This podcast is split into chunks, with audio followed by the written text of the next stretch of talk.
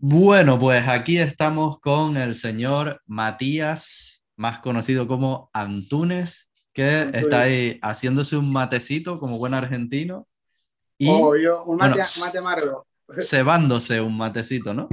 Y eh, con la barra de dominadas ahí preparada por si acaso tienes que ponerte a hacer unas repeticiones ahí. Por ¿no? si medio que de- te haga, te haga algún superset, me pedís y tengo la barra ahí. Está, está en vos nada más. Tengo las paralelas, tengo todo.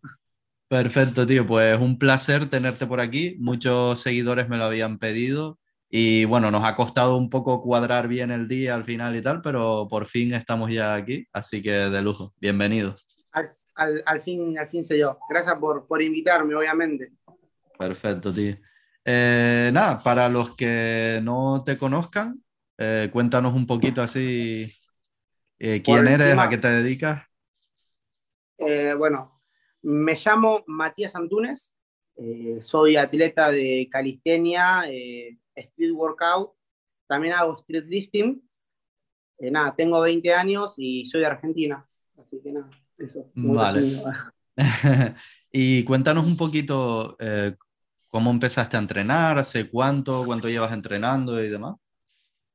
Y si no me equivoco, ya hace unos, se cumplió 8 años, me parece, de que estoy entrenando ya, de que arranqué a hacer calistenia. Mm. De hecho, mucho, mucha gente lo sabe que arranqué por, por tus videos, o sea, no es como pasarte publicidad ni nada. Ah, pero ar- arranqué, arranqué con tus videos allá 2015, creo, grande. 2016, no, poquito, poquito antes, poquito antes. Eh, Buscando hacía tutoriales y cosas, ¿no? Me imagino. Sí, sí, hacía, ha- hacía muchos tutoriales, tipo, siempre pasaba bastante tiempo, pero cuando hacías el tutorial venías con un truco nuevo y era como que, wow.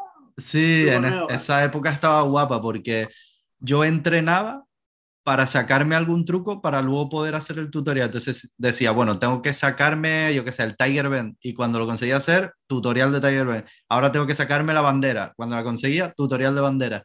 Estaba, Claro, estaba sí, divertido era, era como que venías con una racha de banda de trucos, digo, oh, una Sí, locura, sí, sí. está en una banda. Eh, Nada, y entrenaba con tus videos, me acuerdo. Así que qué guay. Ahí. y un poco eh, tu eh, peso, altura y demás. Me decías que ahora bajaste, ¿no? Bajé, estoy pesando 68 kilos, pesaba 77, 78, casi 80 pesaba. Creo que llegué a pesar 80. Eh, mido 1,62.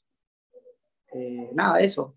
Y, Chiquito, y lo de la chiquito. bajada me decías que es porque ahora vas a competir en, en lo que se Va a llama... haber una especie de, claro, va a haber como un mundial y siento que con 77 kilos eh, no, no me veo como para tirar muchos combos. O sea, como Mm. que no sé si me- no me va a rendir. Me va a costar.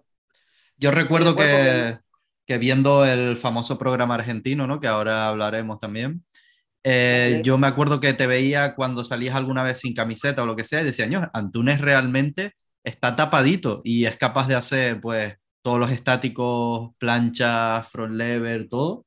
Y realmente no estabas tan definido. Digo, como se defina, pues va a ser mucho mejor todavía porque va a tener un poco menos de peso extra, ¿no?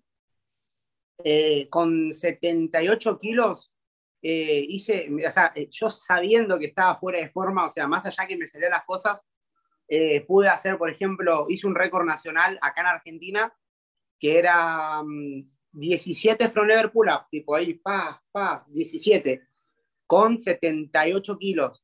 Después un RM de 80, 80 kilos en dominada, un RM. O sea, hice varios récords, creo que el último fue, eh, no, no sé si se considera mundial todavía porque no me lo dieron, pero era un front lever pull-up con 35 kilos.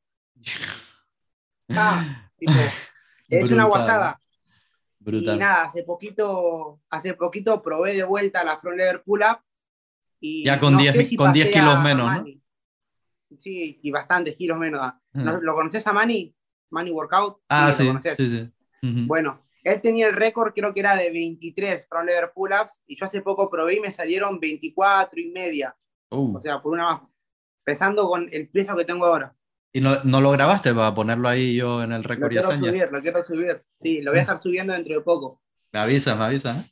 Para ponerlo ahí representando. Claro, olvídate. Uh, Eh, mate. Ensalada de fruta. oh, Dios, te tienen bien, Bien alimentado. Estoy, con el, estoy, en, la casa de un amigo porque en mi casa eh, se contagiaron de, de, COVID, me parece, ¿viste? Ah. Entonces eh, yo llegaba de la costa, entonces no podía quedarme en la casa de, de mis viejos todavía hasta que le den el alta. Entonces ah, me vine en la, en la casa de un amigo. Ah, pues bueno, se ve que te cuida bien y que tiene la casa bien equipada, así que...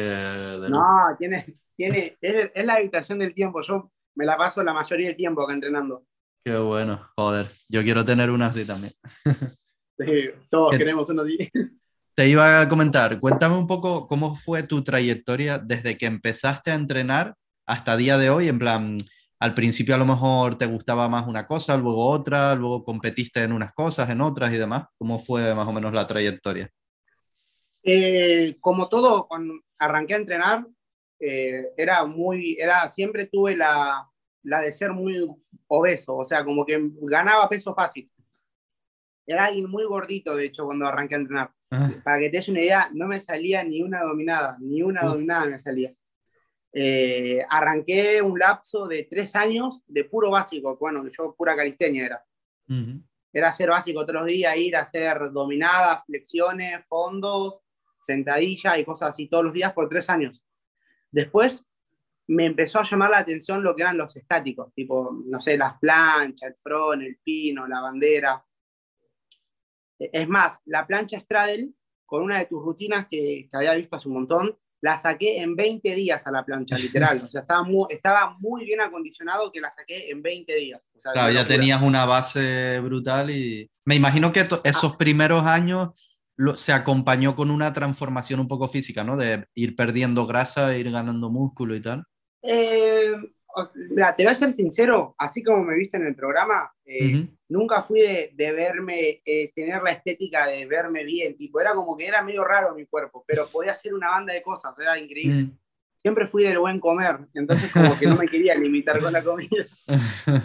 ya, se te nota que por genética no eres ectomorfo, ¿no? No eres delgado por genética, sino más bien... No, no, no, no. Soy de huesos anchos, es más, no, no puedo terminar de agarrarme, mira. Mm, Supuestamente dicen que si no puedes llegarte a agarrar con tu propia mano acá, yo, la verdad que la verdad que tienes un troncho de antebrazo y de muñeca ahí que, Está bueno. comparado conmigo. Entreno mucho antebrazo, me gusta entrenarlo mucho el antebrazo. Mira, yo, yo puedo cerrar y me sobra. Claro, bueno. Uh, no me la eh, no tires el mate. Se me cayó la ensalada de fruta, qué boludo. Ah. No importa, no importa. Seguí, seguí que yo ya lo junto. Eso es el destino para que no tomes calorías extra.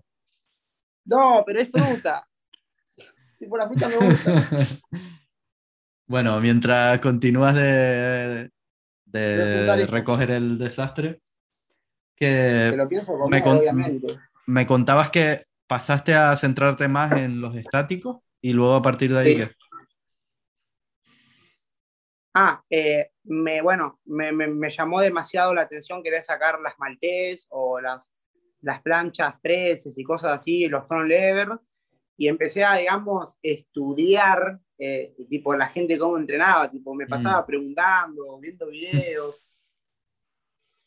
y así fui eh, armándome mis propias rutinas que la verdad, me, yo creo que a mí me sirvieron, no sé si a otro le serviría, pero yo creo que, que a mí me sirvieron un montonazo.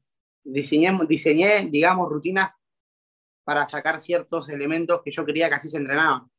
Y nada, me riñó un montón. Luego, más adelante hablamos de eso y me cuentas un poco, me explicas algunas rutinas y tal para tener algún ejemplo. Pero eh, te quería preguntar también porque después llegaste a, me imagino que cuando empezaste a centrarte más en los estáticos y tal, pues tuviste buen progreso, ¿no? Te fue yendo bien porque luego competiste, ¿no? Llega, has competido bastante y demás. competí bastante. Eh, es más, tenía un amigo que era un, referente acá en Argentina que compitió en un stage, eh, compitió contra Mani, de hecho. Él quedó en segundo lugar, después Mani ganó y que él se fue a la Burning y fue Mani. Pero ah, bueno, eh, tenía un amigo que se llamaba eh, Daniel Mesadra, capaz que en algún video lo habrás visto, es muy famoso el loco. Puede ser, no, no eh, caigo ahora. Él, él, era como, él era el king, digamos, del power free de lo que acá en Argentina, tipo, mm. tenía demasiada plancha, o sea, jamás vi a alguien que tiene tanta plancha como ese loco. Mm. Y From tenía como de los dos, tenía tirón y empuje acá, entonces como que te cagaba Pablo en las planchas pero si tenías front, te cagaba poner en el front, entonces como que no le podías ganar. Entonces como que siempre me gustó la del, mirá, si sos muy bueno en empuje, muy bueno en plancha, es muy complicado que alguien te gane. Entonces empecé a entrenar el front y la plancha como nunca, tipo, yo sé a alguien que el front lever le costó un año sacarlo, o sea, lo entrené mucho y me costó un año, me cuesta mucho el tirón a mí.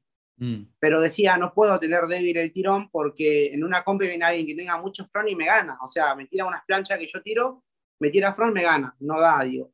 Entonces empecé a entrenar ambas como tenerlas los dos acá arriba, tipo tenerlas a muy buen nivel.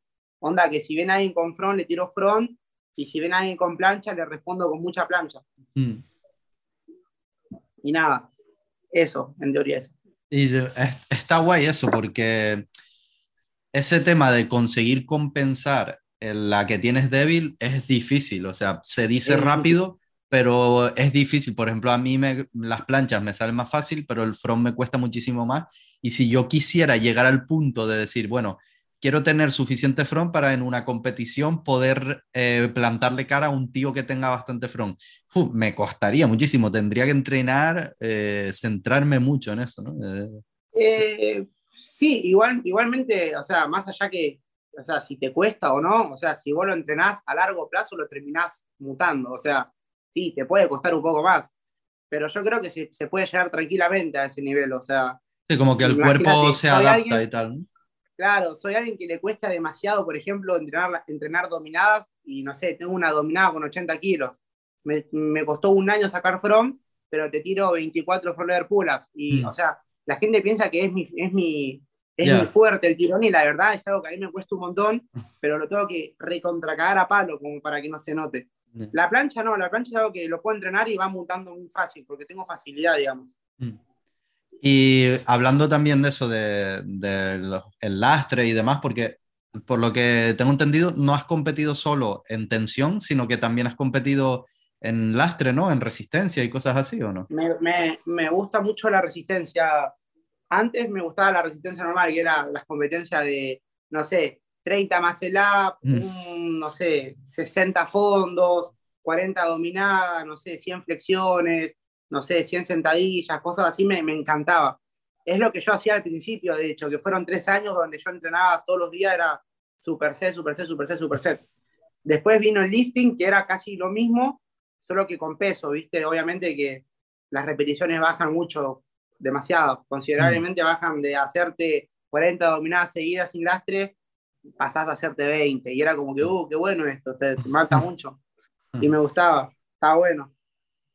De lujo. ¿Y, ¿Y, has llegado a competir también en lastre? O...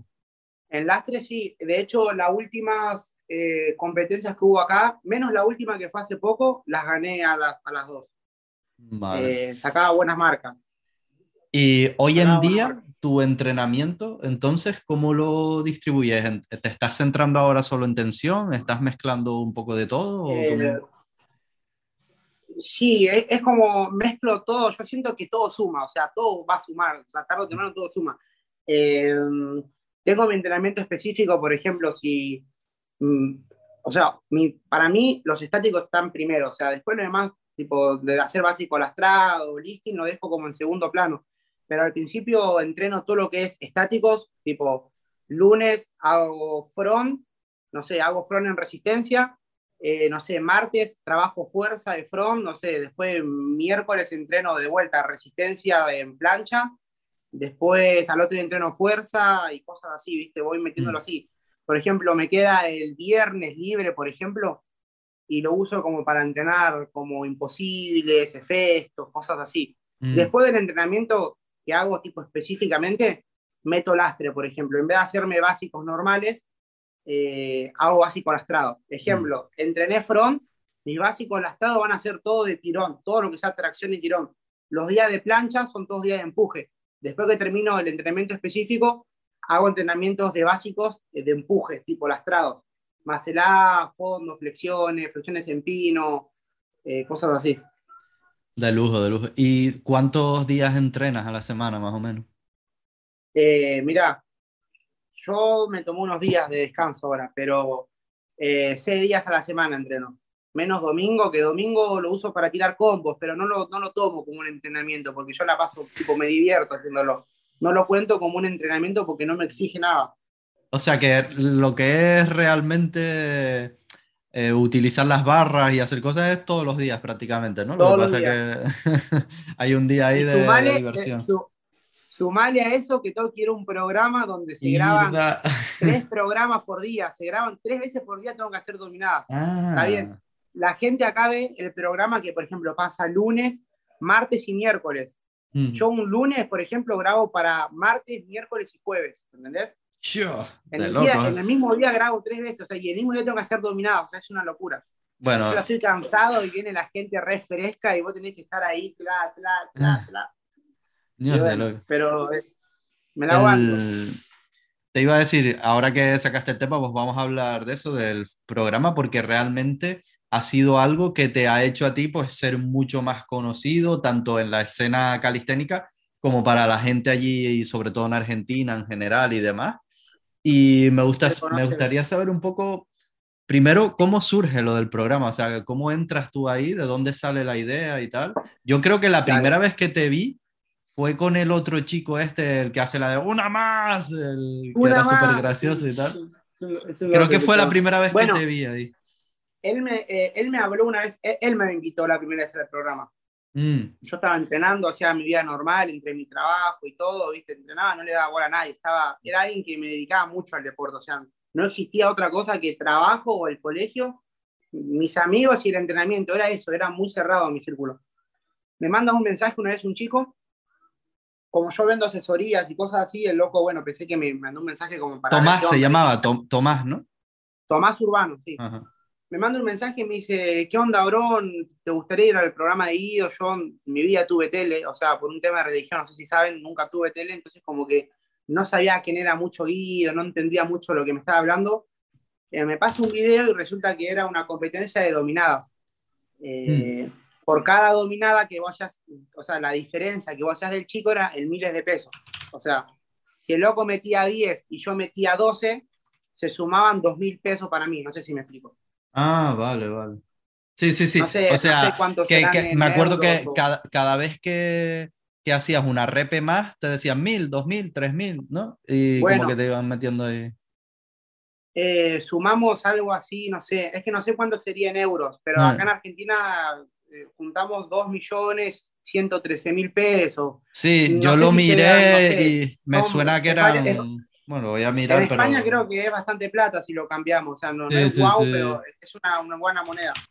Eran como, si no recuerdo mal, eran como 3.000 euros o algo así, me suena, pero voy a mirar. 3 mil euros son ¿Cu- ¿Cuánto me dijiste ¿Cuánto? que, que sumaron? En 2 pesos? millones, 100, 2 millones 113 mil pesos tenemos. Dos millones. Uh, 17.000 euros, pone aquí. Cuidado, ¿eh? Cuidado, que eso es bastante, bastante plata, ¿no? Como dicen ustedes. Sí, es bastante plata. Acá, para mí al menos es bastante plata. Sí, sí, no, Eh, aquí también. aquí también. la, la la diferencia era en, en miles de pesos. Listo, yo estaba reconfiado, o sea, vos tenés que pensar que hago un montón de básicos, para mí dominadas era como hacer nada, ¿viste? Mm. Y veo que en el programa no las hacían completas. Y yo pregunté qué onda con el tipo de rango, si les pedían algún tipo de... si había algún reglamento. Me dijeron, no, mientras que pase la barbilla y la barra pase por debajo, está perfecto. Mm. Golazo, dije, lo sacamos al carpintero. Él- el carpintero estaba como, era como la estrella, digamos, yo lo Sí. venía a retar con el chico. Nada, listo.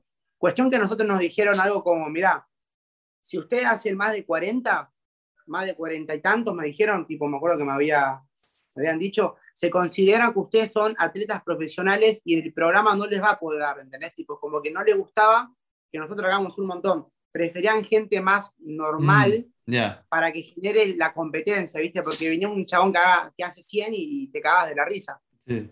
Listo, eh, pasamos, metimos 47, tipo 47 dominadas, y el carpintero quedó como en, en- en aprietos, digamos. Me acuerdo que había que, que nos ganó por una, me acuerdo, y, y ahí se empezó a hacer las dominadas horribles, me acuerdo, porque no pasaba ni por debajo y, ni pas- y tipo, y la barra no quedaba bajo de la cabeza, pero se las contaban igual. En esa época él generaba mucho rating, porque era un chico que trabajaba en una carpintería, de golpe va al programa, mm. reta a, los famosos, les gana como dos veces, como que a la gente le, llamó por ese lado, ¿viste? Mm. Entonces, nada, perdimos. Listo, no pasa nada. Yo seguí mi vida, no me cambiaba nada perder. Eh, después, como a la semana me mandan un mensaje, una, productora me dice, ¿cómo está? ¿Qué sé yo? Si podía ir al programa porque había perdido el carpintero. Me manda el carpintero un mensaje que él había perdido y que necesitaba uno más para ganar, ¿viste? Y como yo hace un montón, se enteró lo que había pasado, me dice, me caíste bien, qué sé yo, ¿me puedes venir a ayudar, por favor? Sí, dale, me pagaban el día, todo encima. Voy, le digo, vamos, eh, nos, nos, enfrentamos a dos policías que hacían un montón, y habíamos hecho un récord de 150 dominadas, no sé, un montón hicimos. Eh, nada, pasaron los días y como que me llamaban básicamente solo cuando, digamos, se necesitaba ganar, digamos. Era como que me usaban para ganar y ya en un punto no me gustaba mucho porque ya era ir todos los días y ponerle que iba todos los días y no pasaba todos los días, ¿viste? Era como que no me servía mucho. Estaba ahí por si las dudas y tampoco es que me llevaba eh, un capital por yo estar ahí por las dudas, ¿viste? No me mm. estaba sirviendo, económicamente no me servía. Después como este Guido dice como que no le gustó mucho que, que esté cambiando, porque siempre iba con un famoso o iba con el otro, ¿viste? Prefería jugar con gente famosa y cuando necesitaba ayuda me, elegía a mí. Entonces le dijo, no, te tenés que quedar con uno. Y prefirió quedarse conmigo porque hacía más, claro, claro, Y ahí empecé a quedar en el programa y como que me empezaban, me, preguntaba cosas, ¿viste? Como es, me pregunta cosas que fuera de contexto. Sí, eso, eso lo... Y vos tenés que, bueno... Lo que me he dado cuenta yo es que es lo que tú acabas de contar, el programa con el tema de las dominadas como que ha ido evolucionando por sí mismo conforme se ha ido desarrollando en plan, al principio hacían el rango horripilante, que tú te hiciste hasta viral con un vídeo, ¿no? Que sales haciendo así con la barbilla y tal. Eh, pero el carpintero ya las hacía bastante mal también, no es que el carpintero las hiciera súper bien. Y... Él, las, él, mal, o sea, literalmente mal. Yo la primera vez que fui al programa, o sea, pedían que sean hasta 90 grados, yo bajaba hasta acá, ¿viste? Digo, pero ya era una guasada esto. Sí. El tema es que después cuando me dijeron que no pasaba nada, me daban mil pesos por cada una, vos tenés que pensar que por día nos llevábamos casi, no sé, casi 800 dólares, 900 dólares por día, por día, ¿entendés? Y era todos los días. ya, ya, o tú tirabas, yo cuando analizaba los programas y tal, lo decía, decía, bueno, si se lo permiten hacer y se las dan por válidas, normal que él haga lo mínimo posible porque así saca más repes, ¿no? Tampoco vas a hacer bobo. No, no, iba a ser largas por mi orgullo, nada. me la plata.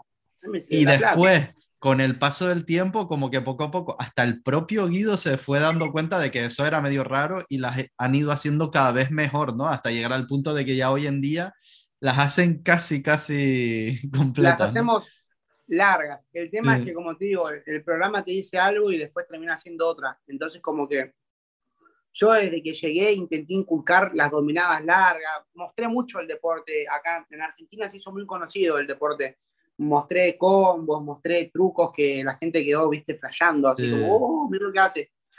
Acá se difundió mucho el deporte, o sea, gracias a Dios, digamos, ahora dicen calistenia acá en Argentina y se acuerdan de Antunes que hace los truquitos y ya saben qué es la calistenia. Está bueno. Hasta un día fuiste con la camisténica en el pecho ahí, ¿eh? Fui con la, eh, fui con la camisténica. fui con la camisténica.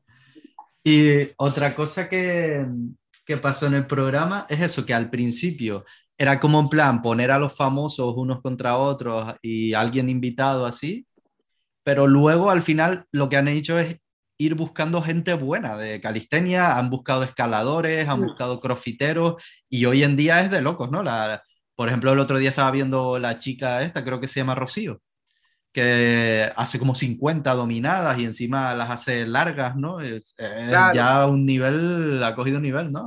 Sí, igualmente ahí en, ese punto mucho no te dejes llevar porque quizás hagan un montón, porque verdaderamente si quisiera descansar como hacen ellos a un brazo así, ah. puedo hacer, no, no, verdaderamente puedo hacer un montonazo. El tema es que acá pasa algo, el programa tiene estructurado los tiempos, no sé si me explico.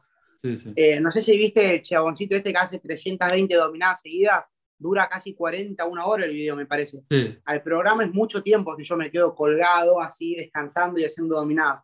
Entonces las tengo que hacer un broken. Pum, pum, pum, pum, pum. y- Yo lo porque dije, Ha yo, pasado, ha pasado que ya me empecé a quedar mucho tiempo colgado y no, se corta todo, acá, no puedes estar tanto tiempo. No puedes estar tanto tiempo. Intentá hacerlo lo más rápido posible. Y Claro. bueno, no te dejan. sí, yo lo dije que cuando empecé a ver que había gente que se quedaba colgada y tal, digo, esto van a tener que, que poner una norma de que no se puede hacer o algo, porque si no la el gente... boludo, el boludo que implementó la de quedarse colgado fui yo, ¿entendés? o sea, soy un boludo. Mm. Bueno, ahí van, ahí van mejorando. Todavía falta algunas cositas que pulir, ¿no? Porque ahora está como en los últimos programas que vi están haciendo mucho lo de darle con las rodillas para sacar más repes, ¿no? Tipo CrossFit, así. Luego muchas veces Ah, las la- primeras repes no terminan de bloquear del todo, ¿no? Lo que ustedes dicen de, de terminar de estirar el dorsal y tal. Igual, igualmente, no sé si te diste cuenta, pero va, no sé, yo tengo, yo lo veo así. En todas las competencias que yo he visto de resistencia, de resistencia, fíjate que como que nunca llegan a hacer esto, Sí. esto, completamente esto. Sí, es como sí. que dejan eso ahí y les queda como ahí, tipo Vadim, el Vadim Olinek, que es alguien que lo hace Sí. así. por No, eh, casi todos Pero los que, que- hacen mucha resistencia les pasa eso, que las dominadas como que está permitido no terminar de bloquear así del todo, sino te puedes quedar aquí. Por ejemplo, Javiales, bueno. toda esta gente, mucha gente lo hace así y más o menos se las, y se las dan por válidas. ¿sabes? No sé dónde había visto, no sé si fue una entrevista, no sé en dónde, sé que en algún lugar lo habré escuchado, lo habré visto. Eh, Vadim, viste, Olin, eh, Olin explicaba que no llegaba al, al bloqueo, esto, Mm. porque era muy lesivo. O sea, ten en cuenta que en resistencia tenemos que hacer un montón. Y la explosividad es como muy pa, pa, para los Mm. codos es aniquilador. Ah, Yo he llegado a tener problemas de codo por hacer dominadas las tradas, uh, muy explosivas. Mm. Ya, ya, ya. No sé si tendrá algo que ver, o sea, yo obviamente soy partidario de que quiero, prefiero hacerlas completas, Mm. pero es verdad que no puedes hacer mucha cantidad y rápido haciéndolas muy estrictas. Sí, no. sobre todo también por el puede. tema de hacerlas rápido. Yo veo que es cuando más, cuando las quieren hacer muy rápido, es cuando ya empieza a fallar ese tema y tal. Usás el, el- como el manguito rotador. el- Sí. y, bueno. sí, y en realidad, o sea, lo que decía antes, mm, con el- lo del programa, no te has hecho conocido solo a nivel de calistenia, sino también a nivel de gente en general, ¿no? Allí en Argentina, sobre todo, me imagino que la gente a lo mejor te reconoce por la calle y cosas No, así. sí, acá eh, hace poquito me fui a la costa y acá, bueno, toda la gente va para el mar en, en en verano. Ujú. Eh, fui a, a una peatonal, no puedes creer la gente que pide fotos, o sea, literalmente Sí. me tuvo que sacar la policía del círculo porque mucha gente me conoce y me pide fotos, es una locura. Ya, Es una locura. ¿eh? Pasás a ser una influencia, yo, yo la verdad no me creo nada, to- todavía no caigo de todo esto, pero ir por la calle y que una piba te pide una foto, un chico te pide una foto, una señora, encima el, el público es como Claro, muy amplio, o más sea, no amplio. solo me ven chicos, también me ve gente de 60 años como me ve un pibito de 20, ¿entendés? Como Sí. que el público es muy... Es curioso bueno. eso porque, por ejemplo, a mí me pasa que si yo, por ejemplo, voy a Madrid o a Barcelona y voy a un parque de calistenia, como que si noto que la gente me conoce, me piden algunas Claro. fotos y tal, pero yo por la calle no tengo problemas porque la gente en general no me conoce casi Claro, nada, ¿no? tu Entonces, círculo de gente es más del, del ámbito calisténico, digamos. exacto, exacto. No, no, curioso acá es más amplio, pero es porque, bueno, la tele acá lo ve mucha gente. Que mm, otra cosa que dejaste caer antes que te quería preguntar es lo de Guido. Eh, ¿cómo lo ves tú? Eh, O sea, es un poquito incómodo, ¿no? Como que... Eh, es, es, es, el, es- es el show que él da, básicamente, es un personaje. O sea, el chabón fuera de eso no es así, porque eh, vos lo ves y es muy diferente. Sí, Es como que pasa a ser una persona súper seria y, y como que, wow, no puedo creer que este chabón me estaba preguntando esto hace 10 minutos, ¿entendés? Tipo, como que no, Sí. no, una y después, y después te dice que, ¿cómo es? Que el magnesio es maicena. Maicena, la maicena. De hecho, me, re- me regaló dos bolsas de magnesio gigantes. Ya, imagínate.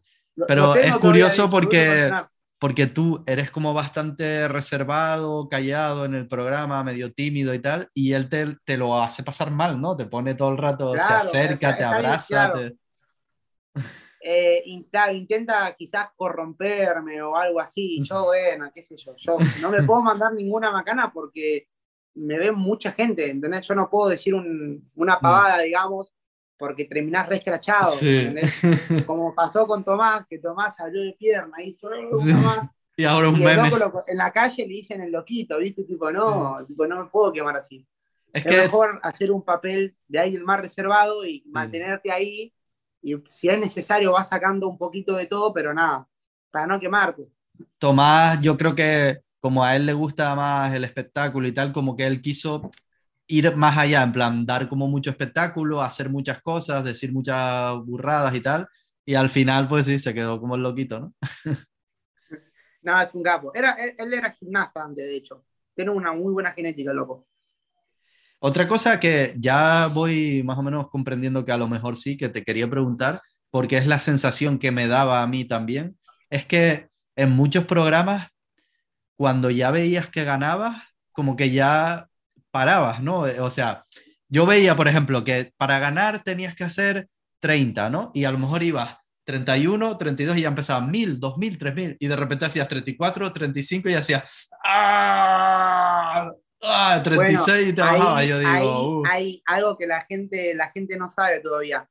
Eh, ha pasado, así como viene gente que puede meterme 40 dominadas, hay gente que me solo mete 15. Y, era, y yo, tengo que, yo tengo que generar el show de que la gente vea como que es una rivalidad y que, a mí me va a recostar ganar.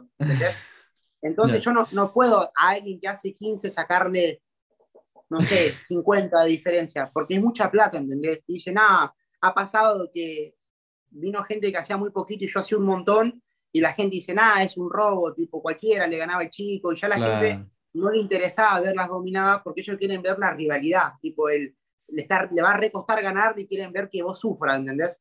Mm. Entonces pasa de que si ya le había ganado, saco la diferencia como para hacerme el día de, la plata y listo, tipo, mm. listo, me hago 10, 10 mil pesos argentinos me sirven, no es tanto, pero tampoco es poco. Entonces, listo, después me hago el boludo que me cuesta y me cae, no pasa nada. Aparte vos tenés mm. que pensar que yo después tengo que volver a hacer dominadas, ¿entendés? Pasan 20 ah. minutos, vuelve el programa y después tengo que pasar de vuelta, ¿entendés? No me puedo quemar. Pero eso cómo es, porque yo veía, yo veía, por ejemplo, que, que cambiaban de ropa, que tal, yo decía, no, esto será otro día. Eh, yo, mira, yo algo que hago, más a ver en los, todos los programas, no me cambio el jean ni la zapatilla, lo único que me cambio es la remera. El ah. carpintero lleva, lleva banda de ropa y se, cambia la zapatilla, el pantalón yo solo me cambio la remera, te vas a dar cuenta. Ah. si ves que estoy con el mismo pantalón y la misma zapatilla, ese programa se grabó el mismo día. Ah, vale, vale, vale. curioso eso, ¿eh? graban tres programas, o sea, haces tres rondas de, de, a lo mejor de 30, de 40 dominadas. En, 40, sí, es una locura. Y después llegar a casa y entrenar, que llegas con el dorsal aniquilado. Verdaderamente, por más que las hagas mal o todo, cansa, o sea, el cuerpo se cansa. Sí, de hecho tú has tenido algunos problemillas de lesiones, ¿no? En algunos programas y tal. Eh, sí. Eh, tuve principios de tendinitis ah. y, casi un desgarro de bíceps, casi, casi. Era porque venía entrenando mucho y no le venía dando descanso al cuerpo, y era todos los días hacer dominadas en el programa. Entonces, nada, el cuerpo pasa factura y bueno, necesita descansar, tarde o temprano tiene que descansar. Y el carpintero también petó, también se lesionó, ¿no? Eh, sí, se lesionó también. Y mm. porque arrancó a entrenar calistenia. De hecho, desde que arrancó a entrenar calistenia, de pasar a hacer 20 dominadas, pasó a ser casi 40 largas ahora. Sí, sí, sí, se le da bien. Se le da bien, la verdad que se nota que, que se le da. También lo he visto que, que me da la sensación que le vendría bien también bajar un poquito de peso, porque lo veo que está con un poquito de grasa y tal, y si quiere hacer dominadas así con su propio peso, yo me imagino que le vendría mejor bajar un poquito y tal, pero... Sí. Bueno, ese tipo de cosas por lo, cual también quise bajar, porque mientras más liviana esté, mejor voy a rendir, mm. voy a poder hacer más. Mientras, siempre y cuando mantenga el rendimiento y nada. Mm. Y, y, otra cosa que me ha resultado curioso es como las rivalidades que se han ido formando, ¿no? Porque al principio era siempre contra gente así un poco random, pero después, sobre todo desde que vino Kusa y, y el otro, ¿cómo se llama el otro? El el que va con el Román, y luego después los trillizos no sé qué, luego como que han ido apareciendo villanos, ¿no? Los villanos de, de tal. Eso, desde ahí empezó a ser puro show, o sea, de, ser una competencia en la cual se competía de verdad, pasó a ser un show. No sé si me explico. Mm, como que los personajes con las rivalidades, la revancha, ahora me ganas tú. Empezó, a ser todo más arreglado, digamos. Mm. Antes venía un chico que no conocía, verdaderamente lo miraba solo en el momento y, estaba la rivalidad de que nos íbamos a competir. Mm. Después pasó a ser un show de tenemos revancha infinita, revancha infinita contra los mismos locos, ¿entendés? Al programa le servía. Vos tenés que pensar que de un día que nos hacíamos, no sé, 800 dólares, te digo en dólares, pero yo, es en pesos lo que yo gano. Eh, pasado a, a, no llevarnos ni 50 dólares, o sea, porque no hacíamos ah. nada en Si le ganábamos, le ganábamos por una, ¿entendés? El programa le resirve, no ponen plata, no ponen plata. Entonces, nada, eh, nos ganaban por una, nosotros le ganábamos por dos, por tres, entonces era como que al programa le servía que compitamos todo el tiempo, que, que seamos la revancha eterna, le llamo ido. Sí, sí, sí. Claro, claro. Y además que también de cara al público está como más interesante, plan, oh, hoy va Cusa contra tal y ya se saben los nombres, mejor que que venga alguien random y ya está, como que es mejor que haya unos personajes y se vayan enfrentando y tal. Aparte, aparte ya conoces la estructura de cómo se maneja el programa, en cambio si viene alguien nuevo, es como que mucho no conoce, como que no se adapta tan fácil ah. a, la estructura de cómo está hecho el programa para que, mm. digamos, salga un programa, digamos. Y, en las rivalidades esas que se han formado, ¿son tipo espectáculo o son también un poco reales? Porque, por ejemplo, contra, sobre todo contra el Román ese, como que yo lo veía al Román como eh, muy serio, muy que quería ganar y de mal rollo, al así. Principio, al principio eh, tuvimos un, un choque al punto de que lo esperé afuera del estudio para quedarnos a trompadas, básicamente, literal, fue así. Eh, pero después como que nos dimos cuenta que fue algo de, muy chiquirín pelearse, ¿viste? ¿Por qué nos peleamos? Y mm. vinimos, nos, gusta entrenar a los cuatro. ¿Pero se, llegaron a pegar o no, no lo encontraron? No, no llegamos porque estábamos frente del estudio, pero estuvimos ahí, ahí de que, ahí. Mm. Nada, después como que dijimos, mira, mira, vos tenés 30 años, yo tengo 20, él tiene 30, va para pelearnos, tipo, nos gusta a los cuatro entrenar calistenia, eh, no da que la gente vea esto, tipo, sí, adentro del programa está bien, es un show. Después del programa eh, somos gente normal y que nada, nos llevamos bien todos. Y así nos mantenemos, o sea, vos fíjate que en, el programa parece que somos re enemigos y después ves que hacemos historias en Instagram que estamos todos juntos, cagando de risa, comiendo. Pero ¿y qué pasó eh, al principio? ¿Solo por, por el tema de que en el programa se llevaban mal? ¿Solo por eso se querían pegar o es porque por fuera también te... hay algo que acá, acá en Argentina es como que si alguien te dice cagón y te hace así con la mano, es como una ofensa muy grande. De donde ah. yo vengo, es como que es, es, una invitación a pelear, o sea, literal, es como, ¿cómo mm. así cagón? Y como decirle cagón a un argentino es como muy, mm. ¿qué onda? ¿Qué onda, amigo? ¿Entendés? tipo, parate de mano. Ah. Pero ¿y qué fue? ¿Que te lo dijo en el programa? Que no me acuerdo. En el programa me lo dijo, ¿entendés? Ah. acá, amigo, o sea, porque ¿sabés qué pasó? Yo venía de competir, el día anterior era un domingo. Yo un domingo competí en una competencia de básicos. Voy, a la voy a las dominadas, estaba cansado y el chico quería hacer más el. Ah, me acuerdo, de eso sí me acuerdo. Quería hacer más, dale, dale, dale, vos podés, vos podés, pero estaba cansado, yo no le mm. daba para hacer más el ups. Y encima, para colmo, él tenía nueve a favor.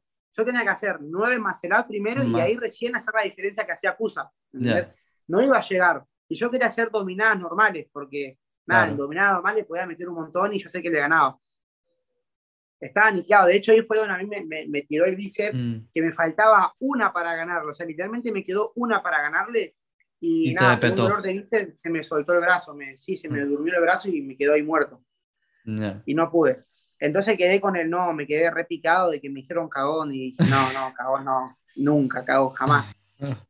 Sí, yo me acuerdo que el CUSA insistía mucho, todo el rato decía, no, no, pero esto yo creo que tú eh, se te da muy bien hacer los muscle up y yo quiero que compitamos a muscle Y tú, no, prefiero dominar. Los muscle up yo creo que te salen súper bien, no sé qué, todo pesado intentando, ¿no? Que hicieran muscle claro, up. Eh, claro, eh, jugaba por la parte de la psicológica, ¿viste? Porque mm. sabía que capaz que no llegaba a hacer nueve muscle up. es que es eso, no es lo mismo hacer nueve up más que él que hacer nueve dominadas más que él. Eso evidentemente... Ya, ya, ya. Y, Y también te quería preguntar, ¿cómo has llevado a nivel personal todo esto? ¿Te ha afectado mucho? ¿Te ha cambiado mucho la vida? ¿O, o tú sigues siendo igual? Y...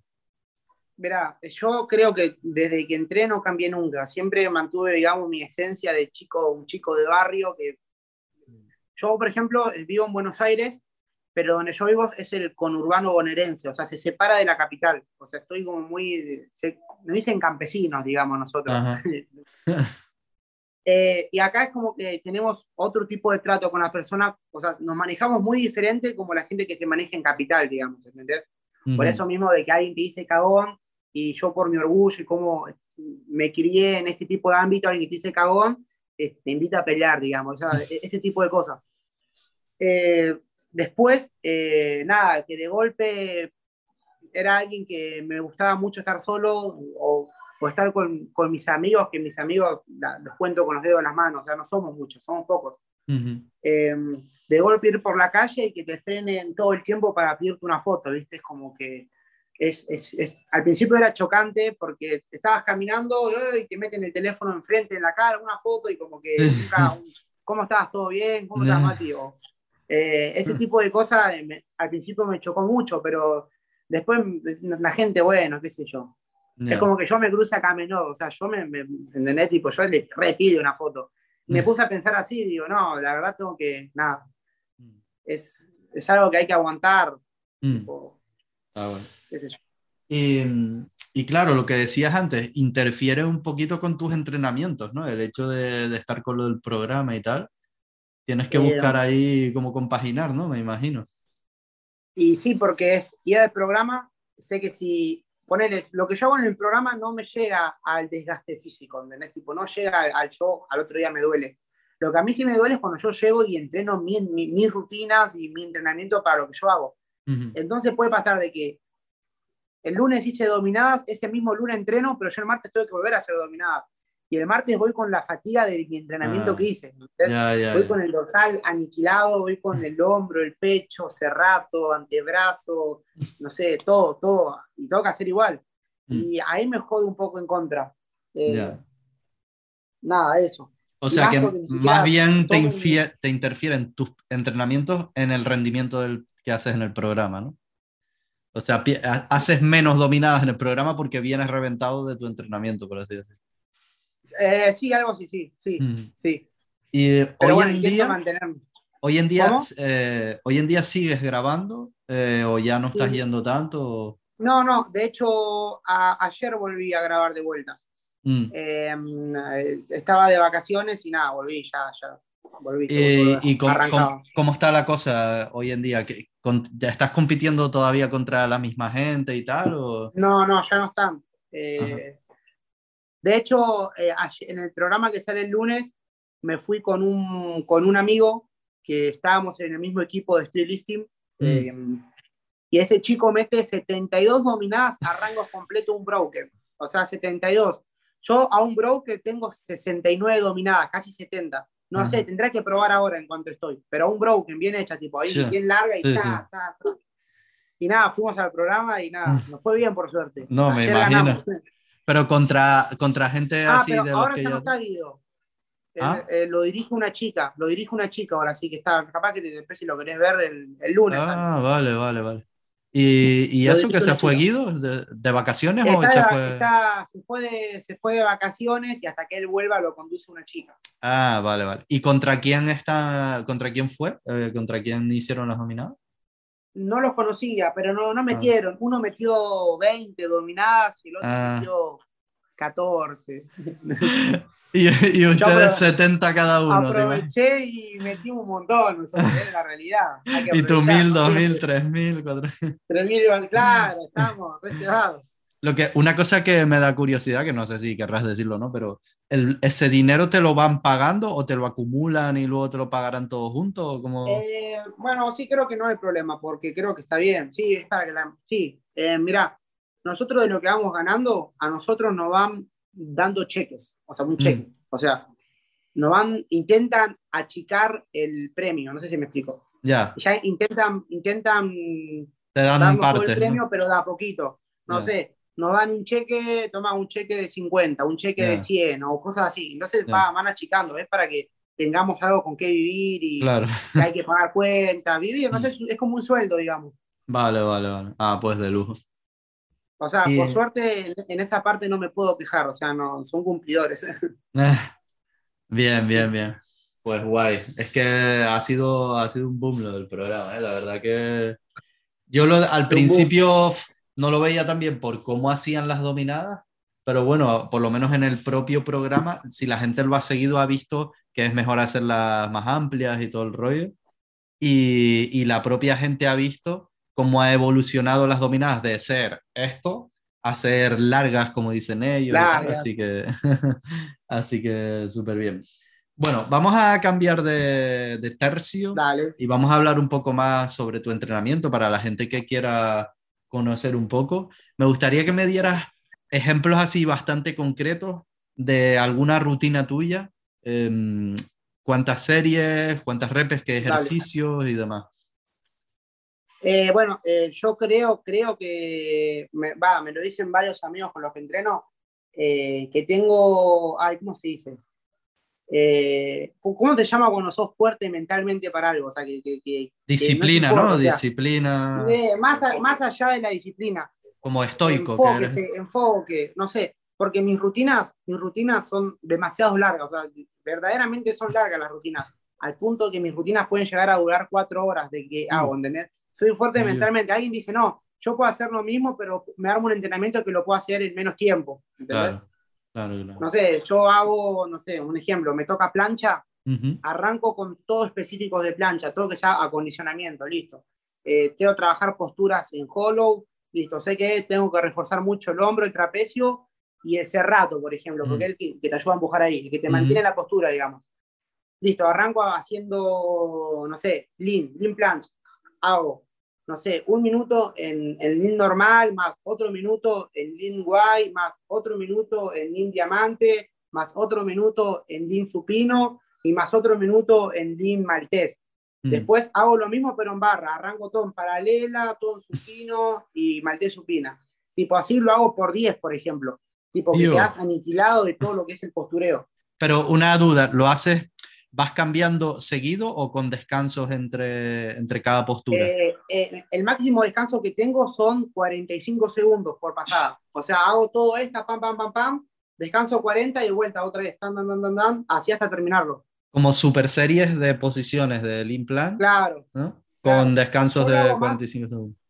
Eh, no sé, yo siempre intento que las rutinas hago la rutina apuntando a un combo, no sé si me explico. Por ejemplo, en un mm. combo yo sé que en un combo meto plancha, plancha en paralelas, meto maltés y meto plancha supina. Entonces intento reforzar eh, en el superset esa, esa parte en la que yo haré un combo, por ejemplo. Mm. Porque sé que arranco en paralelas, listo, me mato mucho en este tipo de postura, tipo en paralela.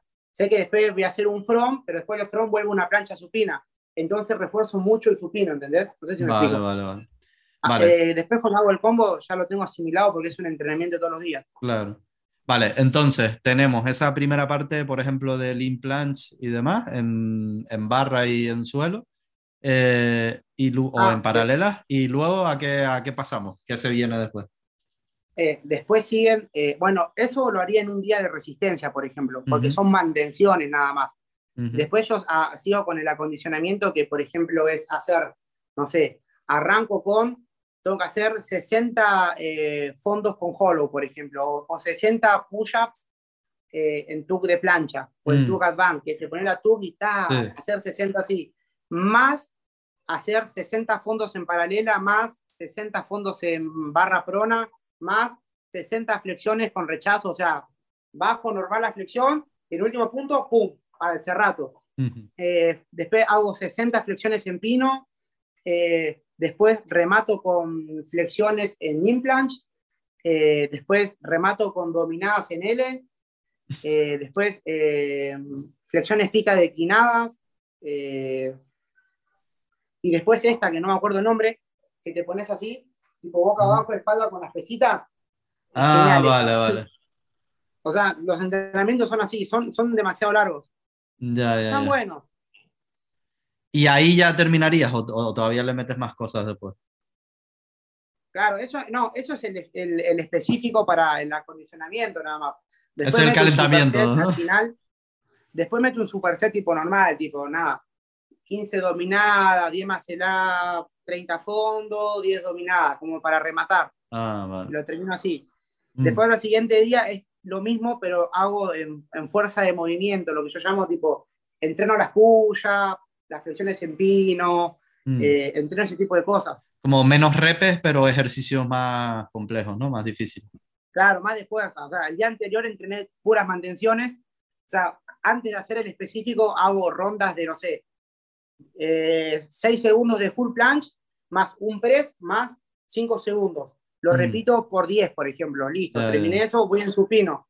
De vuelta, 6 segundos en full, más un press, bajo y lo mantengo ahí. Esos son los específicos.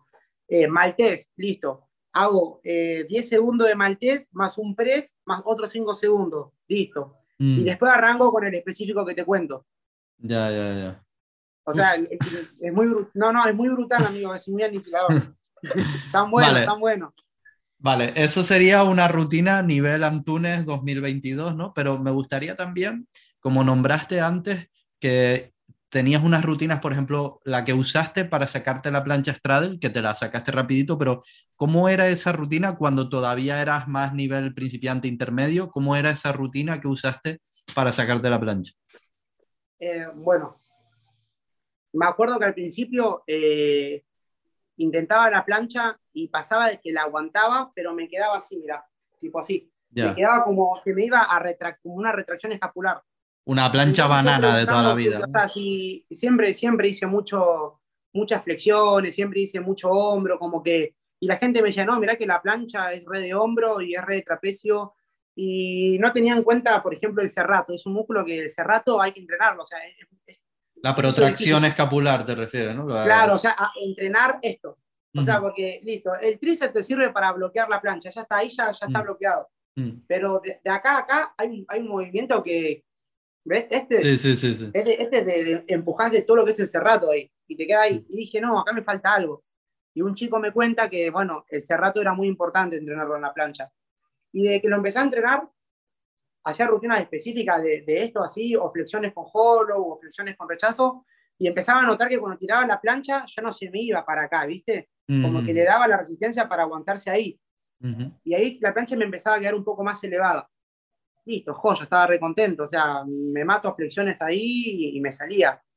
Eh, pero ¿cómo sería la rutina en sí, por así decirlo? ¿Te ah, acuerdas más o menos? Ah, una, una, rutina que yo que siempre hice para la, la plancha era eh, negativas de, straddle, tipo de pino, eh, la lean, intentar elevar la plancha desde la lean. O sea, siempre digo que si querés el elemento, o sea, se llama el principio de la especificidad, se dice, ¿no? Algo así. Especificidad.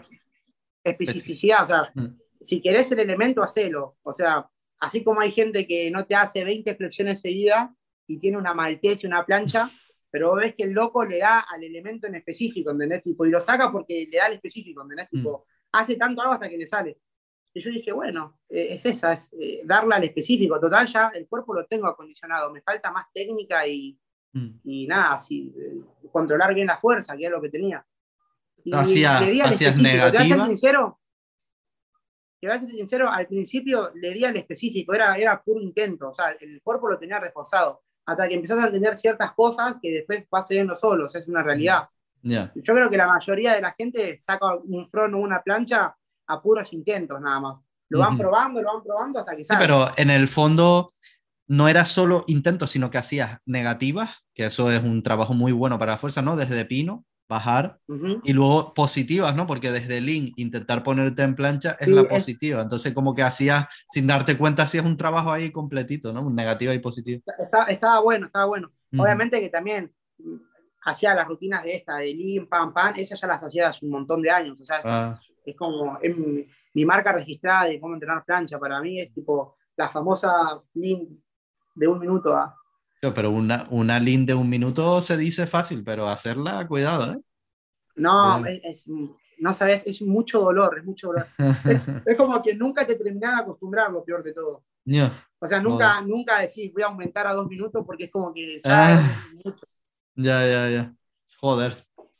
Qué guay. Están buenos, están buenos los entrenamientos.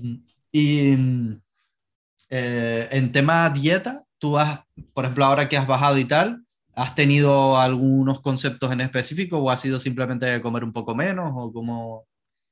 Eh, mira, tuve que ir a un nutricionista, a un deportólogo. Ah.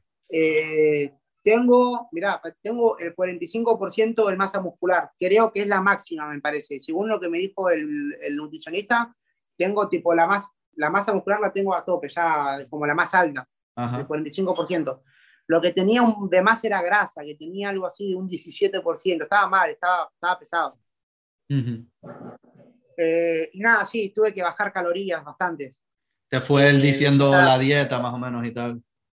¿Cómo? Que si te fue él diciendo la dieta o simplemente te dijo, mira... Sí, me, mandó, me, daba una asesoría en, alimentación en Locos.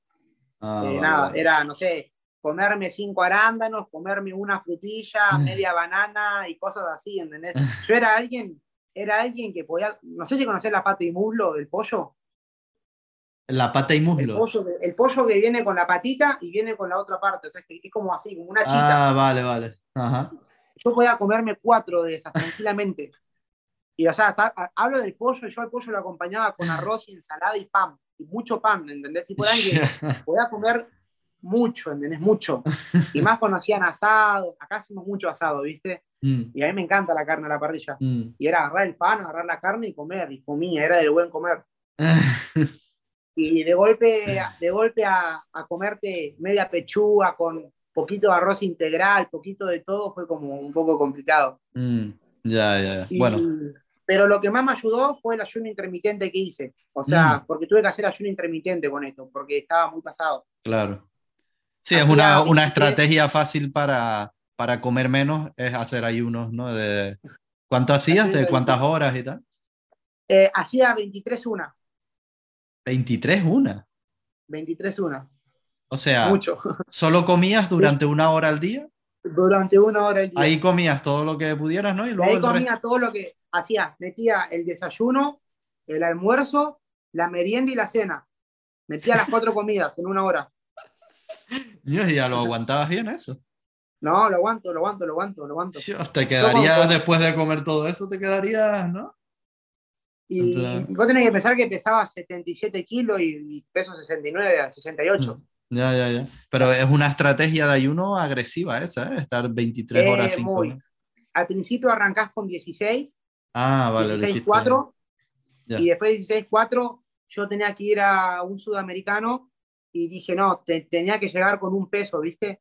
Y, hice eh, 23-1, que llegué justo a la competencia, llegué justo. Mm. Yo 23-1.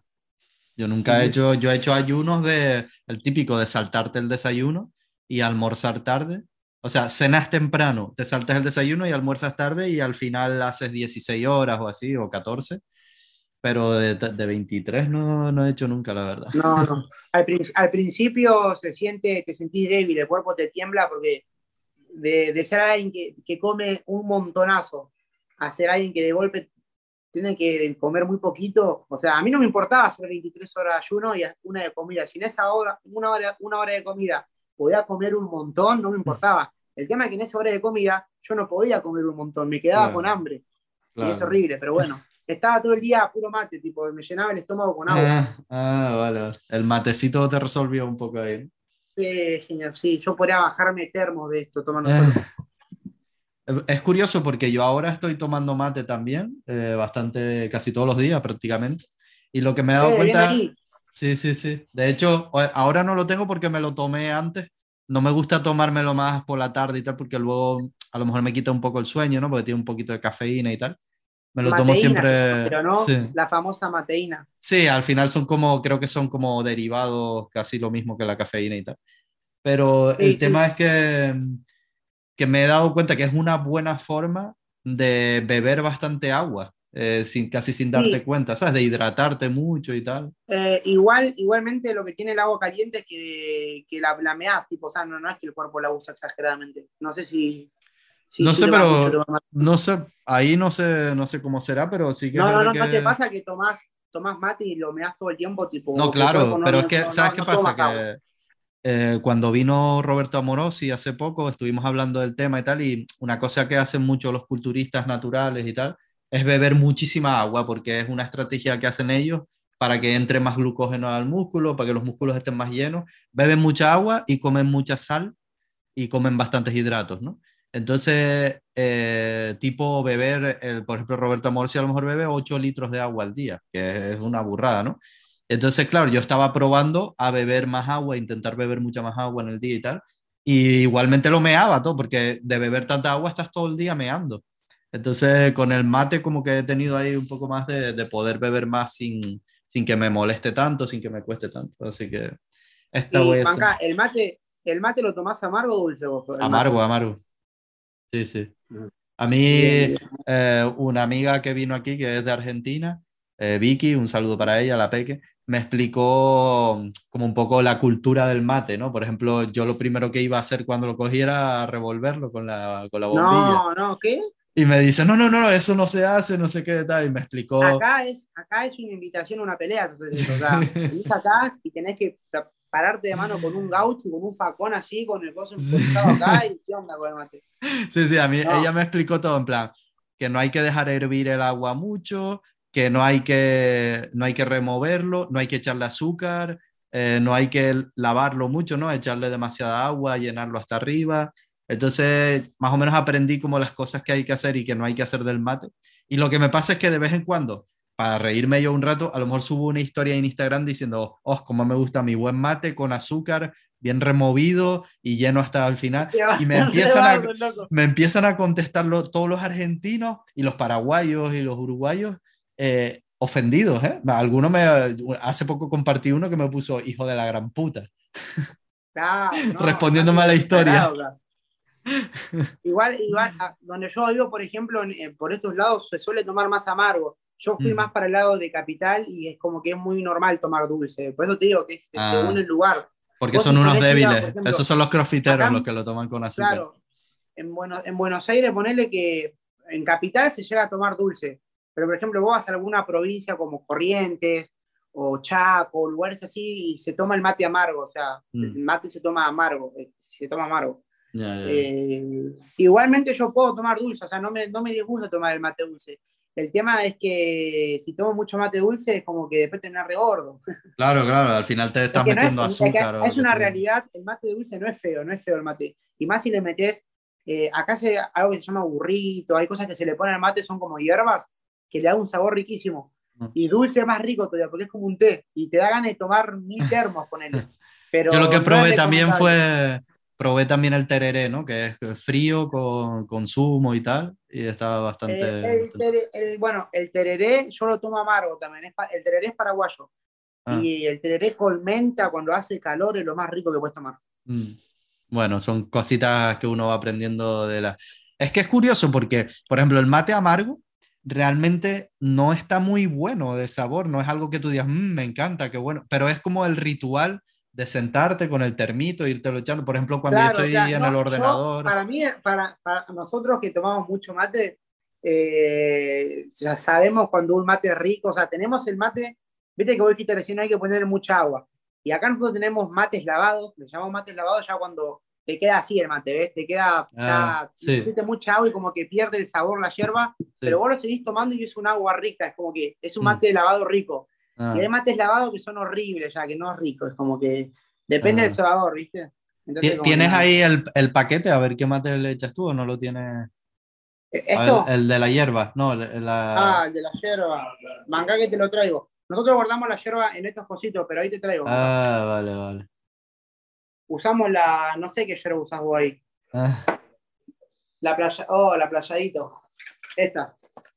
Esta es alta yerba. Ah, Es espera, cara, a ver, déjame ver una cosa. Ahora vengo, ¿eh? Creo que esta es la más cara que tenemos acá, me parece. Es la, para mí es la mejor. A ver, ¿cuál tenés vos? ya veo que sale en la captura, así. ¿Cuál yerba tiene? ¿Cuál yerba tiene? Acá que, a ver. ¡Ah! Tiene la misma. Aquí estamos, ¡Oh, representando, ¿eh? Patrocinado el. Patrocinado. Esa hierba es la mejor, no puedes probar otra hierba. Ah, pues mira, elegí bien. Y eso que fue un poco al azar, dije, puse, miré en el supermercado que hice la compra online y tal, y vi cuáles tenían y digo, este tiene pinta de ser el Sí. bueno. Comprate, esta es la más cara que tenemos acá porque es hierba de verdad.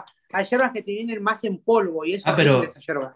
La que, a ver, la que tienes tú, que ponía 95, ah, pero son 95 años, no sé qué. No, sí es la misma, es la playa. Es la misma, ¿no? Ah, Yerba mate, es la mejor Ah. esta yerba. ah, vale, vale. Es buena, es buena. pues, pues, qué bueno, tío. Coincidiendo ahí con... Elegí bien, elegí bien el mate. Si un día venís acá a Argentina y ya sabés que comprar yerba playadita, si querés caer a la casa de alguien con mate, Sí. te traes tu yerba playadita. Que, ah, vale, otra cosa que nombraste antes que yo no, no lo tenía en cuenta o no lo sabía, que me resultó curioso, el tema de la religión, que fue, ¿qué es? que tú, eh, ¿Qué religión profesas? O sea, que- Ah, mi, mi, mi, mi familia son evangélicos, o sea, Ah, son cristianos. ah, van a vale. iglesia, todo. Eh, yo me fui por un tema de que para ellos eh, la religión, o sea, la- no la religión, la doctrina, digamos. O sea, viste, la, cada iglesia tiene una doctrina. Y una de las doctrinas era que eh, entrenar se consideraba vanidad. O sea, Ah, como yo entre- entrenar y verme musculoso, es como que era vanidad, como que a mí me gustaba verme bien del cuerpo, como que ah, yo entrenaba como para exhibir mi cuerpo y nada, nada que ver, ¿viste? O sea, ah, yo la verdad y me gustaba entrenar porque amaba el deporte y porque me gustaba tirar plancha, por ejemplo. claro. Y nada, entonces como que no me sentí muy cómodo y donde no me dejan ser no me gusta estar tampoco, así Mm. que me tuve que ir, la verdad. Eh, fui Mm. muchos años, ¿eh? Eh, fui casi 17 años, para que te des una idea, en esa iglesia era músico, o sea, toco instrumentos, o sea, sé hacer varias cosas. ¿Qué tocas? ¿Qué tocas? Sí. Toco guitarra, trompeta, charangos, un poco de piano. Además, tenemos, tenemos las guitarras acá nosotros. Yo toco el violín. El violín Mm. está bueno, violín. Mm. Es bueno, bueno. ¿Y, y en la religión esa tenías que ser virgen hasta el matrimonio? Eh, claro, bueno. es un- es- sí, Eso ta- por, lo menos a mí me contaría claro. de, Una, una, una de las cosas por la cual yo me fui fue por eso. Porque Mm. yo ya iba y seguía yendo a esa iglesia, pero yo, digamos, me, me las mandaba, digamos, ¿viste? Yo me las mandaba. mm, digamos que me sentía, me sentía en falta con la iglesia porque como que no la estaba respetando a profundidad como tiene que ser. mm, Y yo soy alguien que si voy a hacer las cosas las tengo que hacer bien, no las puedo hacer mal. claro. Entonces dije, no, yo estaba con chicas, qué sé yo, no, Mm. no puedo seguir yendo a la iglesia si hago esto después. Ya, y más el entrenamiento como que me animé a irme, tipo, no, hasta el matrimonio no, ni en pedo. No. Bueno, Joder. imagínate, imagínate un chico que entrena seis, seis días, o sea, entrena- entrena los seis días, el, el domingo que no entreno, hormonalmente, cómo estoy descargado. O sea, vos Sí. cómo estoy o sea, si yo no saco eso, yo mato a alguien, ¿entendés? O sea, eh, mato, es, que es una realidad, mato a alguien. A todos nos pasa. Hormonalmente, Sí, es importante, es importante estar bien compensado en ese sentido. Vale, vale, y uno vale. como entrena hace el amor, dice, así que Sí. bastante.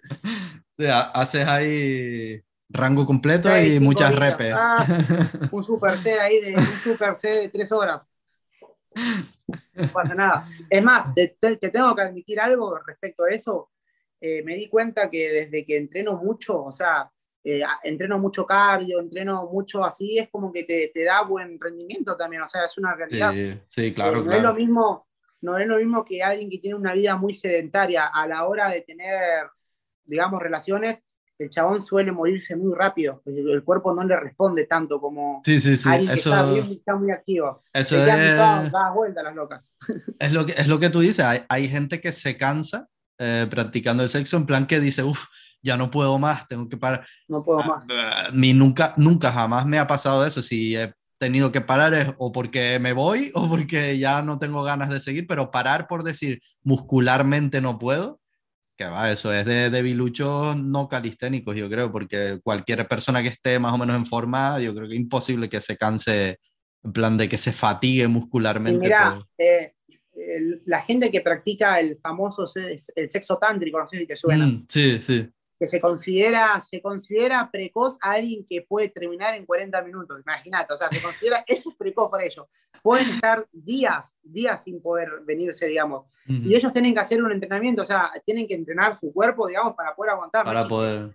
Eh, hacen ejercicios de pierna y que hay uno que, que explicaban que te sirve un montón para eso. Así que nada, o sea, tenés que entrenar para poder aguantar ese tipo de cosas, es una realidad. Ya, Nada. Sos un mastodonte. Sí. Te, sentís, un, un, espartano que se fue seis meses a la guerra y vuelve a la casa, está la mujer y tipo venir re gigante así, hoy te toca, loco, hoy te toca, es así. Ya está, qué no queda otra. ¿Y qué es eso? Vale, ¿y qué demás te quería? Ah, vale, para ir ya cerrando, que ya llevamos un buen ratito. Eh, coméntame un poco los planes futuros, por lo que me has dicho, se vienen algunas competiciones, qué, objetivos tienes y demás. Eh, yo, mira, mi objetivo ahora, estaba por ir a España a una competencia de steel lifting hace poquito. Es más, me saqué el pasaje y no pude ah. ir por un tema, eh, nada, me peleé con... Va, no me peleé, fue una boludez, la verdad, lo que pasó, la verdad, la, verdad me llevó una mala experiencia de un equipo en el que yo creí que era familia, básicamente. Era ah. familia. Eh, iba a ir a competir, a representar a este equipo y la verdad, por un tema de que hice un video, o sea, yo estaba buscando gente que me ayude como para poder ir allá. O sea, vivo en Argentina, salir de acá monetariamente es muy difícil. Eh, entonces íbamos a ir con una chica a competir y, la chica, digamos, no tenía el capital para poder, ir a, para poder viajar a, España. Yo, digamos, no me jodía, yo tenía para pagarme, pero como tenía un buen alcance en Instagram y cosas así, dije, pagamos a alguien que nos haga un video publicitario explicando a dónde vamos a ir, que queremos ir a competir, representar al país, qué sé yo, mm, listo. A todo esto, el equipo donde yo estaba, mucha bola no me dio, tipo, no le importaba si me iba a competir o no. Pero yo estaba re feliz que iba a representarlo, no me importó nada, puse la plata, hicimos el video. Eh, el que se había ofrecido ayudarnos era eh, una asociación de calistenia que tenemos acá, que es la más conocida. Entonces el loco se puso la 10, dijo, ¿saben? Yo los voy a ayudar, les consigo remera, les consigo todo, vamos a hacer el video. Y claro, eh, sale el chico hablando y ponemos el logo de la asociación de, de, la calistenia, que es el que me estaba ayudando. Mm. Eh, aparte, la invitación de España la tenían que hacer a una asociación. O sea, la asociación de allá habló con la asociación de Calistenia y gracias a eso pudimos conseguir una invitación especial para la chica y para mí. era el Arnold World, algo así. Ah, vale, vale, el de Sevilla, sí, el Arnold Classic de Sevilla. yo estaba re emocionado con ir. Eh, listo, eh, cuestión que se enteraron en el equipo, yo mando el video re emocionado, miren el video, qué sé yo, no les sentó bien. No, y me empezaron a insultar, me dijeron, no, sos un traidor, no pusiste nuestro logo, la verdad, nada que ver, y bueno, tuvo un mm. quilombo gigante por eso. La verdad me llevé un, tuve un bajón muy grande por eso, porque bueno, yo nunca fue con esa intención, ¿viste? Además que tampoco me dieron uh, el capital como para poder hacer el video, no les importó nada, yo estaba haciendo todo a pulmón, como dicen. Mm. Y nada, la echaron a la chica del grupo, creo que se fue la chica del grupo y la verdad yo me, me dolió mucho, me fui y no tenía a quién representar básicamente, no tenía ya alguien.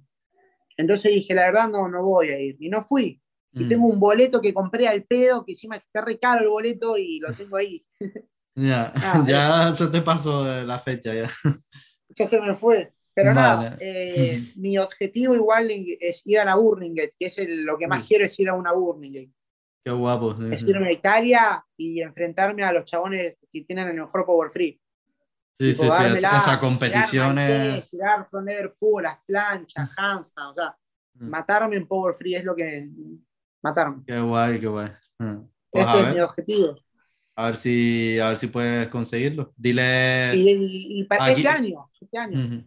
Díselo a Guido, a, ver si vas representando a Guido y te lo paga él o algo. Y mira, en una de esas, ojalá. ojalá a, más con la que se da a todo o nada, ¿no? Que es como se llama. A todo o nada. Pero bueno. Qué guay, qué eh, guay. nada. Pues nada, tío. Eh, yo creo que con eso podemos ir cerrando. Eh, creo que ha estado bastante completito, bastante interesante. Seguro que a la gente le va a motivar y le va a gustar. Y le va también a, a servir para la curiosidad que tenían sobre el programa y tal. Y nada, si quieren que hagamos alguno más, pues que nos dejen lo que quieren que te pregunte en los comentarios. algún reto de básico, yo me la banco. Oh, también, también. Y nada, obviamente dejaré tus redes sociales por todos lados y demás.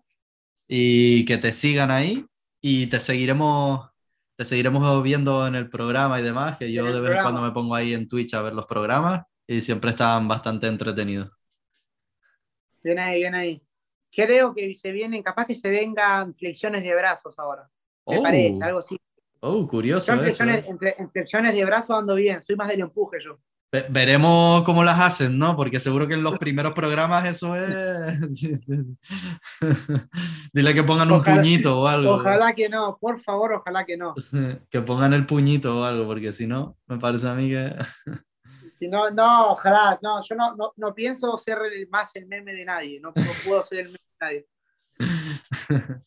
Pues nada, tío, muchas gracias por haber estado aquí en Podcastenia y eso, te seguiremos pendientes de tus avances. Eh, viene ahí, viene ahí. Gracias por, por invitarme, obviamente. Un honor estar acá. Posta, un honor. O sea, tenés que pensar que yo te sigo desde que tengo hace 7, 8 años, ya te sigo en el canal. O sea, literal. Eh, es un, para mí es un. Acá, para los chicos donde yo estoy, es, un montonazo que nos conozca y sepa quiénes somos, es una locura. Qué guay, tío. pues mira, estamos al final coincidimos. Está bueno.